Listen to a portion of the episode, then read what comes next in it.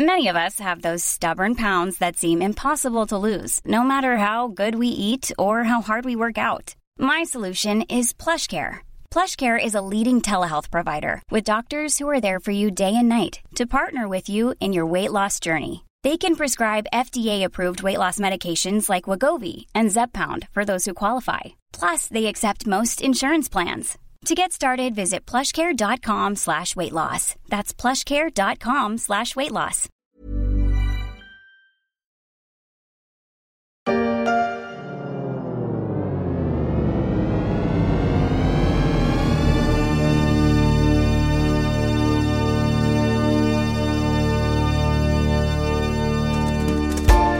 Imaginez que nous soyons en 2041, qu'est-ce qui, à partir de nos connaissances d'aujourd'hui, peut nous permettre de lever le voile sur ce futur relativement proche? C'est le thème d'une série que vous pouvez retrouver dans les échos. Et pour aborder l'un des thèmes de ce thème, on met le cap sur Mars.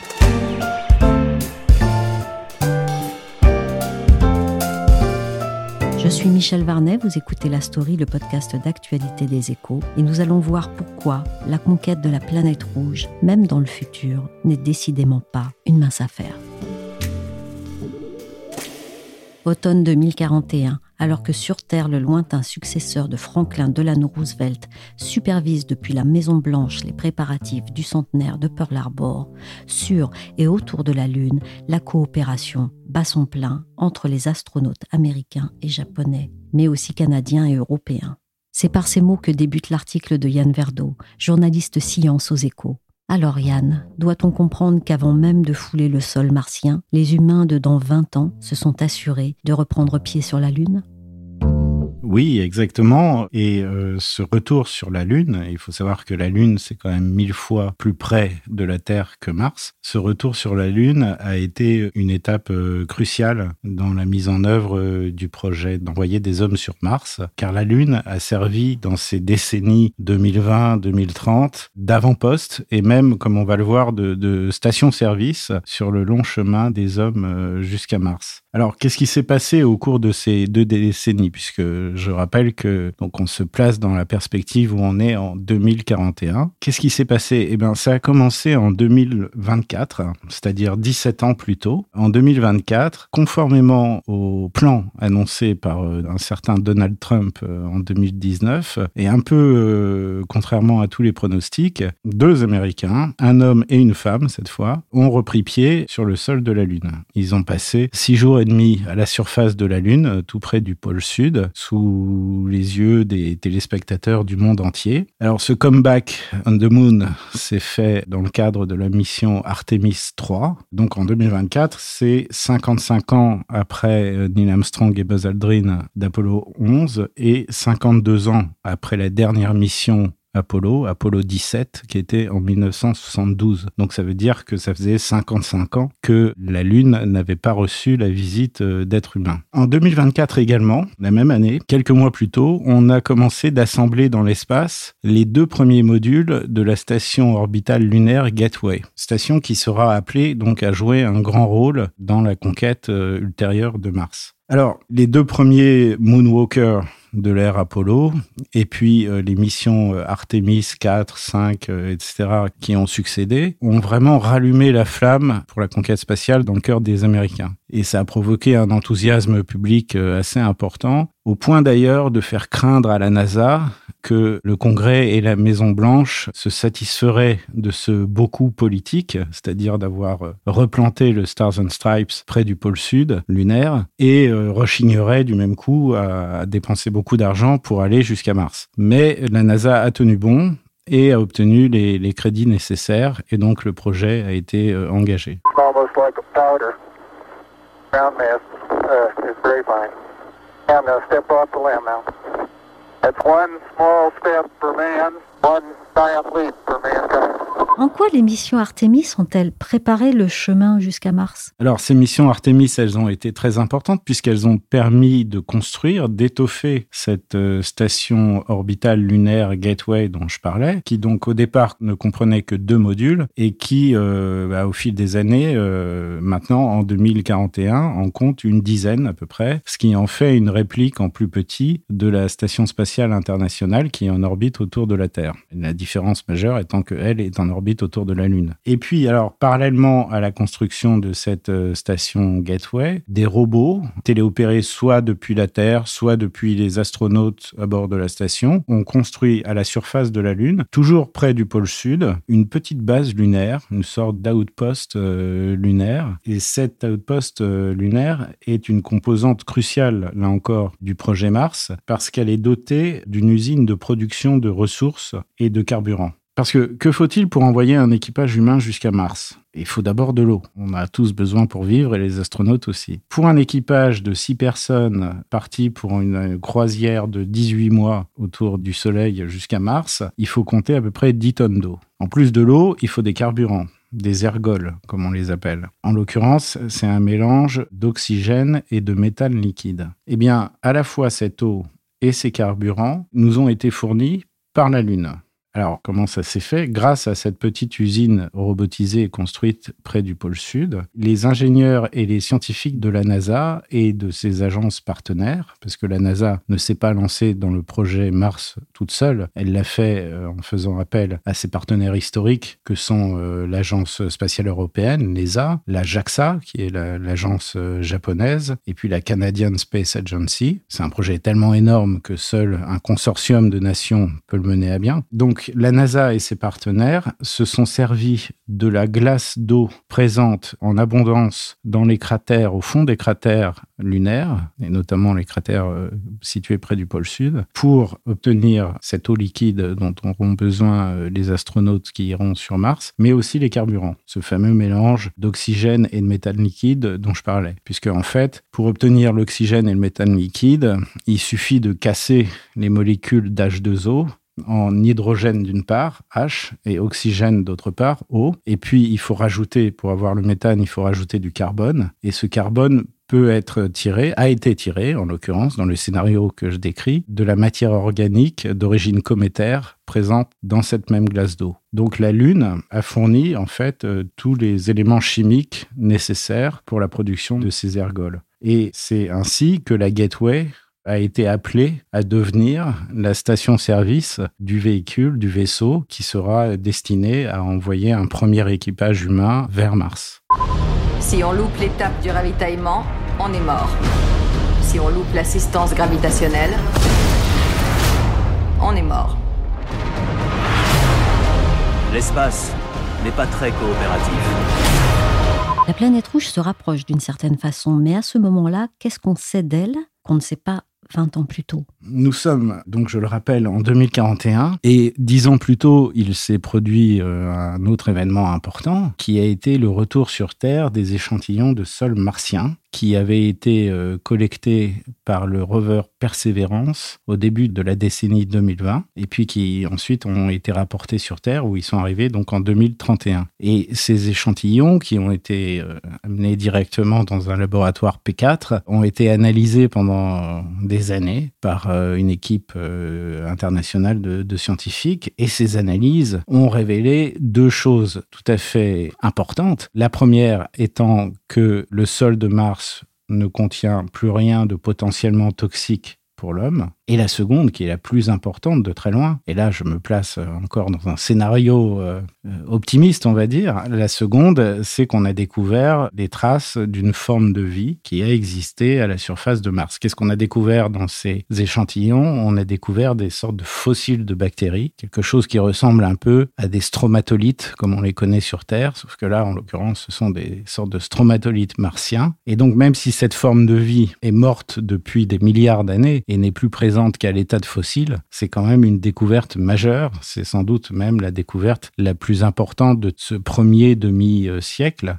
Et la NASA a su, comme à son habitude, très habilement communiquer là-dessus pour forcer un peu la main au Congrès et obtenir les dollars nécessaires pour la mise en œuvre du projet martien. Et des dollars, il en a fallu parce que pour arriver là où on en est en 2041, ils ont déjà dépensé 400 milliards de dollars. Et le chemin n'est pas fini. 400 milliards de dollars, c'est une somme énorme. À quoi a servi tout cet argent? Une bonne partie de ces 400 milliards a été euh, engloutie dans le, la construction et l'assemblage du vaisseau destiné à envoyer les hommes vers la planète rouge. Alors ce vaisseau, c'est une sorte de gigantesque train spatial qu'on appelle le Mars Transfer Vehicle, MTV, qui est long de près d'une centaine de mètres et qui pèse pas moins de 300 tonnes. C'est quelque chose d'énorme. C'est quelque chose même de tellement énorme qu'il est bien sûr inconcevable de faire décoller un tel vaisseau depuis la Terre et la seule possibilité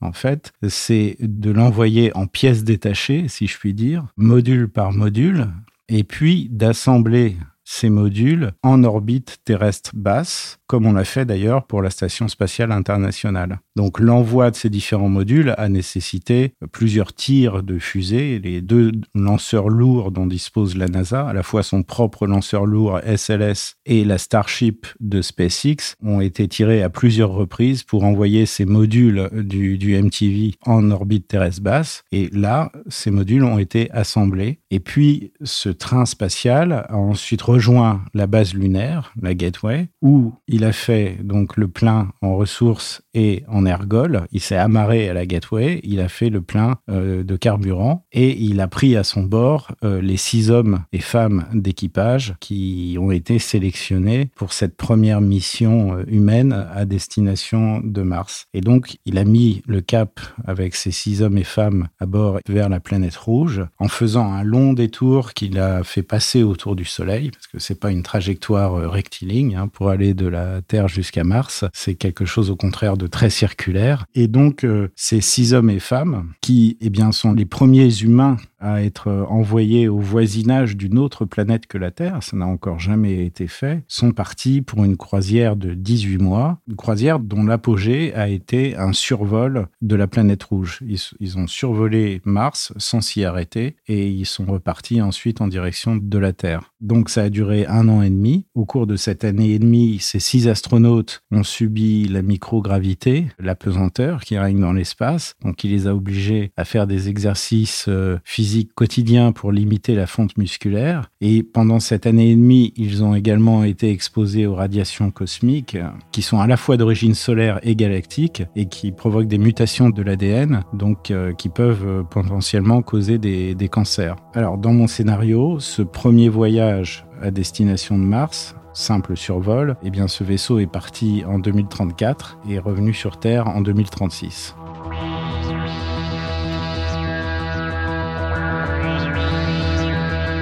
Après ce simple survol qui est déjà une performance, quelle a été l'étape suivante et comment ces difficultés ont-elles été surmontées? L'étape suivante, ça a été de se mettre en orbite autour de Mars. Et ça, c'est plus compliqué parce que ça nécessite plus de carburant. Parce que pour se mettre en orbite autour d'une planète, Mars en l'occurrence, il faut décélérer. Et cette décélération brûle beaucoup de, carburant. C'est pourquoi la seconde mission humaine qui euh, a été envoyée vers Mars a nécessité la construction d'un second Mars Transfer Vehicle encore plus gros et encore plus massif que le premier, puisque ce second MTV pèse 500 tonnes et non 300. Et puis alors surtout, il a fallu préalablement construire une station orbitale martienne pour accueillir les six astronautes membres de l'équipage de cette seconde mission. Et ces six astronautes y ont passé 550 jours en orbite autour de la planète rouge. Pourquoi 550 jours? Ça, c'est tout simplement dû aux contraintes imposées par le balai des planètes autour du Soleil. Cette ronde des planètes fait que seules certaines euh, fenêtres favorables permettent d'envoyer un vaisseau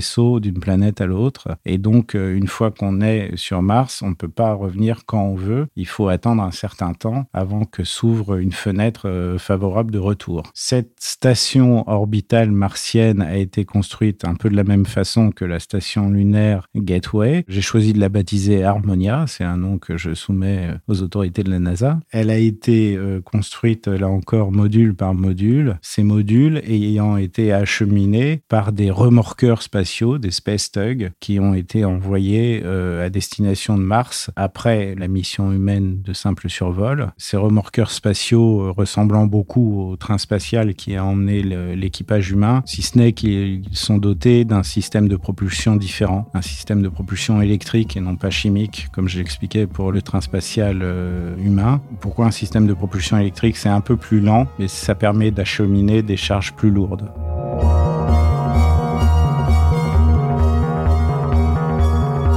Maintenant, en 2041, quelle sera l'ultime étape et comment sera-t-elle menée? Alors, donc, nous sommes arrivés en 2041. Une première mission qui était un simple survol a été envoyée en 2034, dix ans après le retour sur la Lune. Une seconde mission avec un séjour en orbite de 550 jours est partie toujours de la Gateway lunaire en 2039. Et bien maintenant, qu'est-ce qu'il reste à faire? Il reste à faire descendre des astronautes sur la surface de la planète rouge. Alors, mais pour ça, il faut ajouter une dernière composante clé euh, au programme martien. Et cette dernière composante, eh bien, c'est tout simplement simplement le vaisseau qui permettra de descendre et de remonter de la surface de Mars. Et cette dernière étape, avant qu'on ait un Neil Armstrong martien, est la plus difficile sans doute. Dans mon scénario, ce Descent and Ascent Vehicle, comme on l'appelle, le DAV, donc qui permettra cette première sortie, on appelle ça une sortie, sera une aile planante une aile planante, ça veut dire que ça ressemblera de moins du loin à l'antédiluvienne euh, navette spatiale, si ce n'est que cette navette-là se posera debout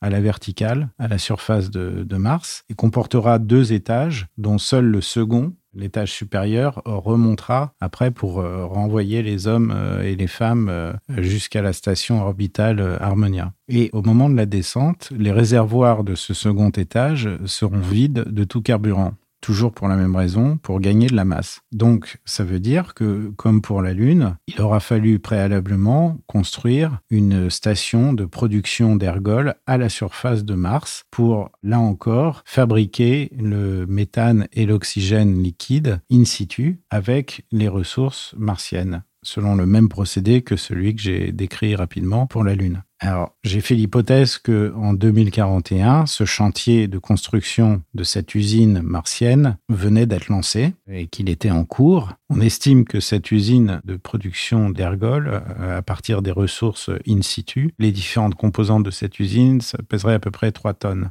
Et en revanche, il faudra au moins 30 tonnes d'oxygène et de méthane liquide pour euh, permettre aux hommes et aux femmes euh, descendus à la surface de Mars de remonter jusqu'à la station orbitale martienne. Donc vous voyez qu'on est dans un rapport de 1 à 10. Donc même si ça peut sembler compliqué comme ça, ça vaut le coup. Et en tout cas, donc c'est l'option qui, dans mon scénario, a été retenue euh, par la NASA pour la fabrication de ce Descent and Ascent Vehicle, ce DAV, qui n'est pas encore baptisé. Donc euh, là, je lance un appel à tous nos auditeurs pour suggérer un nom pour ce vaisseau qui emmènera des hommes à la surface de Mars. Quatre hommes et femmes, six en tout, six qui partiront pour cette troisième mission, deux qui resteront à bord de la station orbitale, quatre qui descendront et qui seront appelés à entrer dans l'histoire.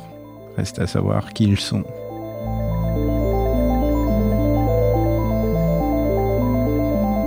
De ce scénario à la réalité, il n'y a que du temps qui nous sépare? Alors, il n'y a pas que du temps, il y a du temps et de la volonté politique. Si la volonté politique est là, les financements seront trouvés et probablement que toutes les difficultés techniques tous les obstacles techniques qui euh, s'échelonnent sur le chemin euh, de la Terre à Mars seront les uns après les autres surmontés. S'il n'y a pas de volonté politique et de soutien de l'opinion publique, ça sera beaucoup plus compliqué. En 2041, Mars pourrait devenir une réalité, ou bien pas.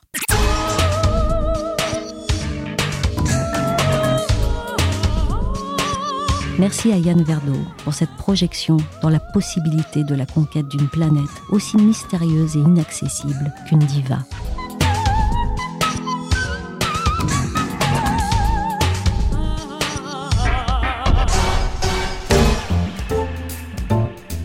La story s'est terminée pour aujourd'hui. L'émission a été réalisée par Willy.